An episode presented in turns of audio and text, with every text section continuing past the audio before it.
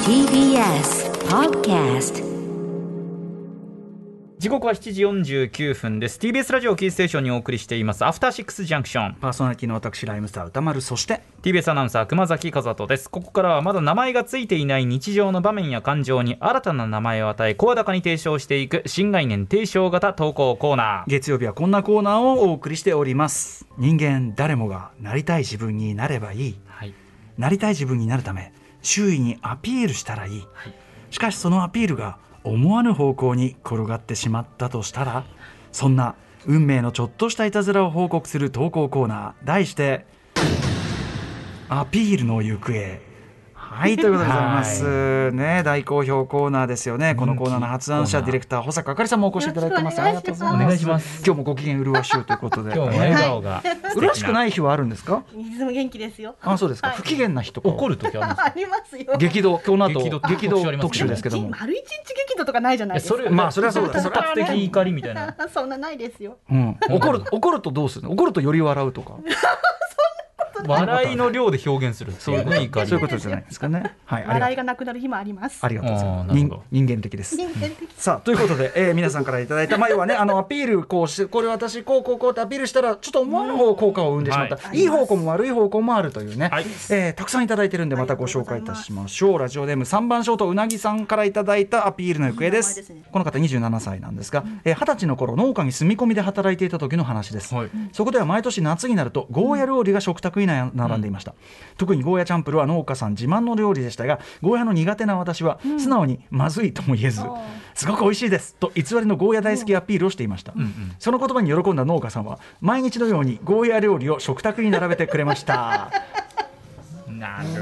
ほどね私は早くゴーヤの季節を終われと偽りのアピールを後悔していた夏の思い出です、ということでまあ、あのもちろん僕ゴーヤ好きですしゴーヤチャンプルもすごい美味しいけど、うんまあ、い苦手な人がいるのは理解できますまよあね。苦味とかもね当然あるでしょうし、ちょっとえぐ,、ね、えぐい味っちゃえぐい味ですからね、逆にね、あのー熊崎さんははしいたけ嫌いをアピールした結果しいたけ食べたいのに食えないというそういうことですよ。だから食事でその会社の人間と、まあ、今コロナ禍だから行けないですけれども、ええなんか出張先でねどっかご飯食べに行こうみたいになった時に、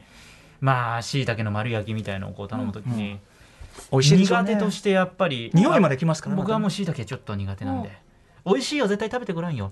いやいや僕はいいと。最初言ってたんですよここのしいたけは間違いないいやそうやってしいたけが本当に美味しいっていうのはつまりはしいたけの味が濃いってことだから僕はもっと無理なあんだよそんな理みた屈いまでこねてたんだ そういうですね能書きぶったれておりま して。脳まあ、が気ぶ結って論申しますと私は椎茸が好きなんですただえちょっと待って好き好きまで行くの好きなんですじゃあ最初にこう嫌いって言ってしまった手前、えなんで最初嫌いって言ったのいや最初本当本当に苦手だったんですあ子供の頃本当に苦手であで正直別に嫌いな食べ物って今あんまりないんです、うんうんでもなんか嫌いな食べ物ないってなんかそんなちょっといいこぶってる感じあるじゃないですかあ要するに好き嫌そいうなんていうの好き嫌いいきりっていうなかん優等生感あるじゃないですかあーじゃあちょっとちょっとこう変色いきりやんちゃアピールというか、うんもう椎茸は無理しいみたたいけなんなかしいたけなんか食えるかいやなんもう椎て茸だけは本当に無理切り刻んでても分かるから椎茸の出汁出るだけでもう無理だからみたいなことをずっと言い続けてたんです よちょっとちょっとだからその過剰に嫌いをねアピールしてしまったかましだったわけですねそうなんですでもふとした時にちょっとたまたま食べる機会がありまして、うんうん食べてみたらやっぱりまあ美味しいわ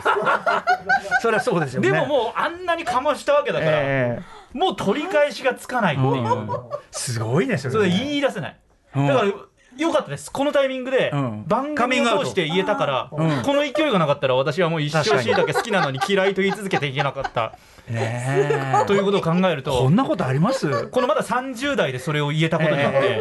そうだねお子さん今後のが人生お子さ椎茸んをお子さんが大きくなる前そうに堂々と食べることができる人生を歩めだるってというさの子は供に好き嫌いしちゃダメなんて言わなきゃいけないわけだからねそうですよ、いやだから良かったですなるほどね本当に今言え最初てよのかった最初のその一気りがちょっとよくわかんないのがいいですよねちょっとだからわけわかんないことしてるなよくわからないイキリ言動だったわけですまあ、完全にイキリ言動からのアピールの行方っていう、まあ ねでもあのたださ食べないってことはまだしもさその食べさせられちゃうっていうのはよりきついじゃないですかそうですね。あのでもさこの場合さ出されたものまずいとは当然言うべきじゃないしこれはもうもう美味しいとしか言えないじゃんここんなんさのアピールの行方は正しい悲しい。ねしょうがないよねこでれも回避する方法あるのかなどうなんだろう俺これちょっとこのメール読んでて思ったのは、まあちょいちょいあちこちで話してるおなじみのエピソードなんですけど、中学の時に、はい友達のおじさんの家が海の近くだったんで、はしかも結構ナンパの海の近くね、うんうん白浜の方かな、でとにかくナンパの海の近くで、まあ、夜女の子がいっぱいで、はいはいね、出てきて花火とかやってる時になんか青面白いことあるんじゃないかおないんだけどね結果ねそのそれでおじさん家に、まあ、とただで泊まらせてくれるっていうからまあ行くじゃんよ。はいはいで夜さもうご飯食べて昼はまあ昼でこうねうしゃうしゃやって、はいでうしゃうしゃやったって男たちだけだようんうん巣鴨だからね巣う鴨ん楽しでい楽しいご飯食べて、はいさっさと花火花火で盛り上がってる夜の海岸に来たわけ、はいそこには物欲しげな女子たちがいっぱい来てるはずだか ら、まあねそういうスポットでいそういうふうなつもりではい行ってきてるからさ、はいはいそこに早く行きたの一刻も早く、はい夜7時8時もう向こうで聞こえるわけキャーパンパンキャーキャー聞こえるわけ楽しそうな声がおうおうおうおうそしたらねその止めてくれたおじさんが「はい君たちバイク興味あるかい?」っつってはいで「ああはい」みたいな「あーあのモトクロスバイク興味あるかい?」みたいなこと言われて「あほうほうーモトクロスははい」みたいな。うんしたら「じゃあちょっと見るかいこのビデオ」っつってそのおじさんの趣味のモトクロスの中のトライアルっていうんで すかねあの要ははいピョンって飛び上がったりするんじゃなくて、、はい岩場をあーこうなんていうのこうピョンピョンって飛んだりして聖地をこうピョンピ行くみたいョなンってこう飛んだりしていくっていう、はいまあ、ぶっちゃけ見た目めっちゃ地味なあ。自転車で岩場をうんめっちゃ地味なバイク競技のビデオをまず30分見せられたわけ、で「どうだい?」って言うから「はいどうだい?」っつって「いやいいですねかっこいいです」考えて「面白いです初めて見たし」っつって、はいまあ思う存分のね思う存分のその惨状をたぶはいかけましたよ、い、や本当に面白いです興味深いですまあみたいなまあ感そう言じいでますよね見たらそうかい面白いかいまだまだこんなになるんだよずらーっつってでねそっからあの何本か見せられて、はいまあ、とにかく2時間ぐらい経過しましたそのビデオ見てでもう表海岸すっかり静かになっててその後俺たち大喧嘩だよね やっちゃいましたねまあお前友達からするとそうですよお前ね何おじさんのビデオ褒めてんだよみたいな褒めるしかねえだろそれははいアピールの余計でございましたはーいまだまだ歌丸アットマーク TBS.CO.JP まで送ってくださいはい After Six Junction.